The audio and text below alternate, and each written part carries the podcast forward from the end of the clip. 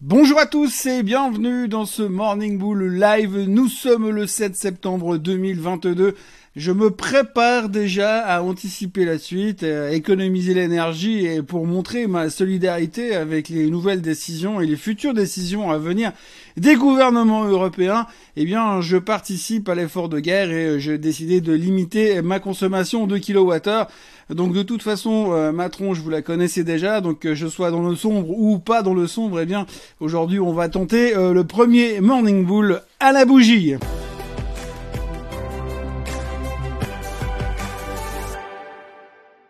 Donc nous sommes toujours un petit peu dans une zone grise. Une zone grise parce que pour l'instant, eh bien, on se trouve plus ou moins euh, entre euh, le début d'une semaine tronquée par l'absence des Américains et puis l'attente, l'impatience, l'énorme impatience de voir arriver euh, les taux européens. Oui, les taux et les taux européens puisqu'à partir de demain, normalement, Madame Lagarde devrait nous annoncer une hausse des taux massive. Et donc tout le monde est au courant. On attend 75 basis points de hausse pour freiner l'inflation massive en Europe.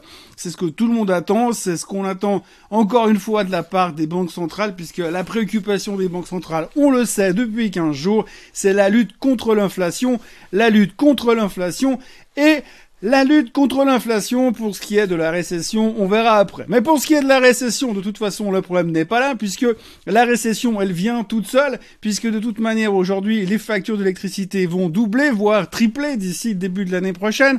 Donc tout le monde est en mood de comment est-ce qu'on va faire?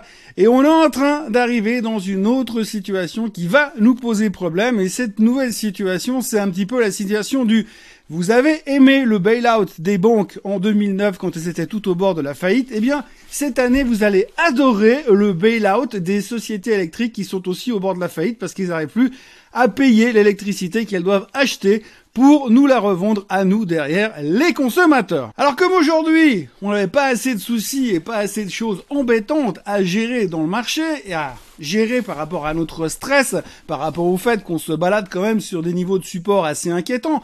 On l'a vu hier, je vous parlais du support à 3900 sur le S&P 500 qui ne devait pas lâcher. Alors la bonne nouvelle, c'est qu'il n'a pas lâché. On est allé en dessous durant la séance, mais on a quand même terminé en dessus. Donc pour l'instant, on va prendre ça comme une bonne nouvelle. Mais à côté de ça, eh bien, on a un nouveau stress. C'est cette problématique des sociétés électriques qui aujourd'hui n'ont plus les moyens d'acheter l'électricité. Donc eux, ils doivent l'acheter pour nous la revendre, on est bien d'accord. Mais aujourd'hui, ils ont plus de cash, ils ont plus de pognon. Donc qu'est-ce qui va se passer? Les gouvernements, ils vont inventer un nouveau truc, le bail-out des sociétés électriques. Alors on a déjà vécu ça en 2008-2009 quand il a fallu sauver le cul de toutes les banques qui étaient dans une, excusez-moi du terme, merde noire et qui étaient au, bord de la faillite. Eh bien du coup on a fait quoi? On a tapé dans les caisses de l'État et on est venu sauver les banques. C'est ce qui s'est passé à l'époque sur l'UBS qui avait été magistralement sauvé par le gouvernement, encore une fois, euh, après la crise du LTCM il y a pas mal d'années en arrière. Enfin peu importe, donc du coup on est venu sauver les banques et c'est ce qu'on va devoir faire bientôt puisque ça a déjà commencé. On voit déjà que certaines sociétés électriques viennent demander de l'aide au gouvernement parce qu'ils ne peuvent plus tenir le coup. Donc évidemment, si aujourd'hui les sociétés électriques partent en faillite parce qu'on ne peut plus, euh, parce qu'ils n'ont plus les moyens de payer l'électricité qu'ils achètent, eh ben on va avoir un problème naturellement, qui ce qui est déjà assez inquiétant de se dire comment est-ce qu'on va être au niveau électricité ces prochains temps, sans qu'en plus on ait des faillites dans le secteur.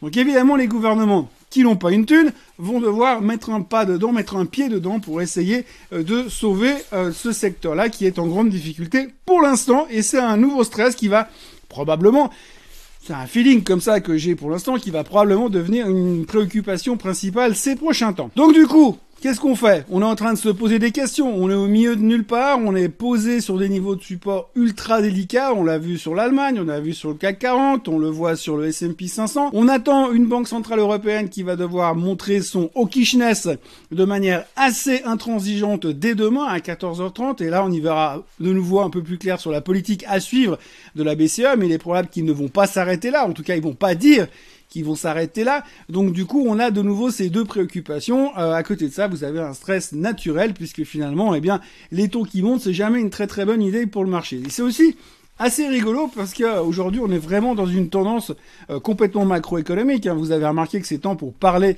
d'actions individuelles, c'est toujours un petit peu plus compliqué. Mais si on regarde uniquement la macro, parce que c'est quand même quelque chose qui, qui fait bouger les marchés et qui drive les indices aujourd'hui, eh bien quand on regarde euh, du côté macro, eh bien euh, on est arrivé à un stade où finalement quand on a des bonnes nouvelles économiques, eh bien on n'aime pas. Hier encore, on a eu l'ISM des services aux États-Unis qui était meilleur qu'attendu, qui montre encore une fois que l'économie malgré la hausse des taux massive qu'on a déjà vécue aux États-Unis depuis le début de l'année, ne ralentit pas et se trouve toujours dans une relativement bonne condition. Donc du coup, eh bien forcément, on est en train de se dire on guette les mauvaises nouvelles parce que si on a une mauvaise nouvelle, on se dit bah hey, mauvaise nouvelle, économie qui ralentit, paradoxalement l'inflation va peut-être ralentir également et donc du coup peut-être qu'à ce moment-là, eh bien euh, euh, peut-être que Monsieur Powell deviendra un tout petit peu plus de D'ailleurs, c'est un petit peu euh, ce que expliquait hier soir Monsieur Bill Ackman, le célèbre hedge fund manager américain, qui venait nous raconter que selon lui, la Fed va bientôt changer son fusil d'épaule parce que selon lui, toujours, l'inflation va ralentir, va commencer à baisser. Dans quelques mois, on verra qu'elle va accélérer très rapidement à la baisse à cause de l'effet des banques centrales américaines. Et à partir de là, eh bien, tout d'un coup, eh bien, on verra des bonnes nouvelles, une amélioration et un, sentiment un peu plus de viche. Et à partir de là, la Fed va commencer à non seulement ralentir son rythme de hausse des taux, mais en plus, à un moment donné, baisser carrément les taux. Et ça, ce sera le signal du nouveau bull market. Ça, c'est selon monsieur Bill Ackman. Après, si vous écoutez un petit peu les stratégistes en ce moment, eh bien, on a eu Morgan Stanley hier qui est venu parler aussi pour dire que pour l'instant, les valorisations étaient beaucoup, beaucoup, beaucoup trop élevées et qu'on n'avait pas encore pricé finalement la situation de crise dans laquelle nous sommes aujourd'hui. Et donc, du coup, bah oui, ils anticipent un retour sur les 3400 dans le meilleur des cas et à 3000 dans le pire des cas. Et quand je parle de 3400 et de 3000, c'est du S&P 500 dont je parle, bien sûr. Mais c'est pas tout parce que hier, il y avait aussi le stratège de Goldman Sachs qui lui est plutôt, plutôt encourageant en disant que simplement pour lui, euh, la Fed fait ce qu'elle fait et elle le fait juste elle le fait correctement. Et selon lui, on va en direction d'un soft landing. Alors ils sont pas tous d'accord, hein, heureusement, parce que sinon ça serait pas drôle.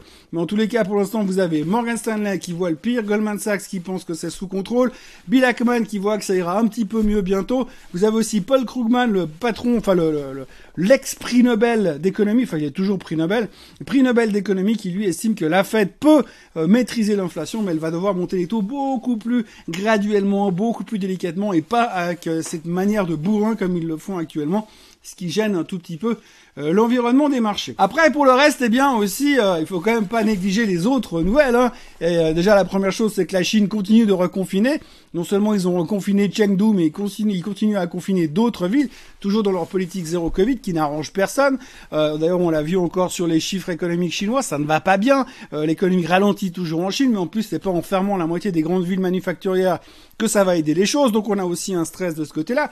Même si on est encore confiant pour l'instant que le gouvernement chinois a simplement envie de continuer à soutenir l'économie, mais pour l'instant, si euh, d'un côté ils mettent de l'argent pour soutenir, puis de l'autre côté ils ferment les villes parce qu'il y, a un mec qui a éternué dans un restaurant, eh bien ça va aussi poser des problèmes de ce côté-là. Ça pose aussi des problèmes sur la consommation pétrolière, puisque chaque fois que la Chine s'enrhume, c'est le cas de dire, chaque fois que la Chine rentre dans une période Covid d'enrhumage, eh bien à ce moment-là, eh bien le pétrole rebaisse parce qu'on se dit oh mon Dieu, la Chine ne va plus jamais consommer de pétrole, et donc le calcul faisant que avant-hier, vous avez le PEP qui annonce qu'ils vont simplement euh, réduire la production de 100 000 barils par jour ce qui est censé être positif pour le baril, mais derrière vous avez la Chine qui arrête de consommer, donc forcément, eh bien c'est pas positif. Résultat, le baril ce matin est autour des 85 dollars, ce qui au moins est une bonne nouvelle au niveau de l'inflation. Mais comme il n'y a pas que des bonnes nouvelles, eh bien on retiendra aussi que Monsieur Poutine a dévoilé son jeu, puisque finalement jusqu'à maintenant il a toujours été euh, très discret en disant que oui, mais je peux pas vous ouvrir les robinets du gaz sur Nord Stream 1 parce que vous comprenez, on a des problèmes techniques.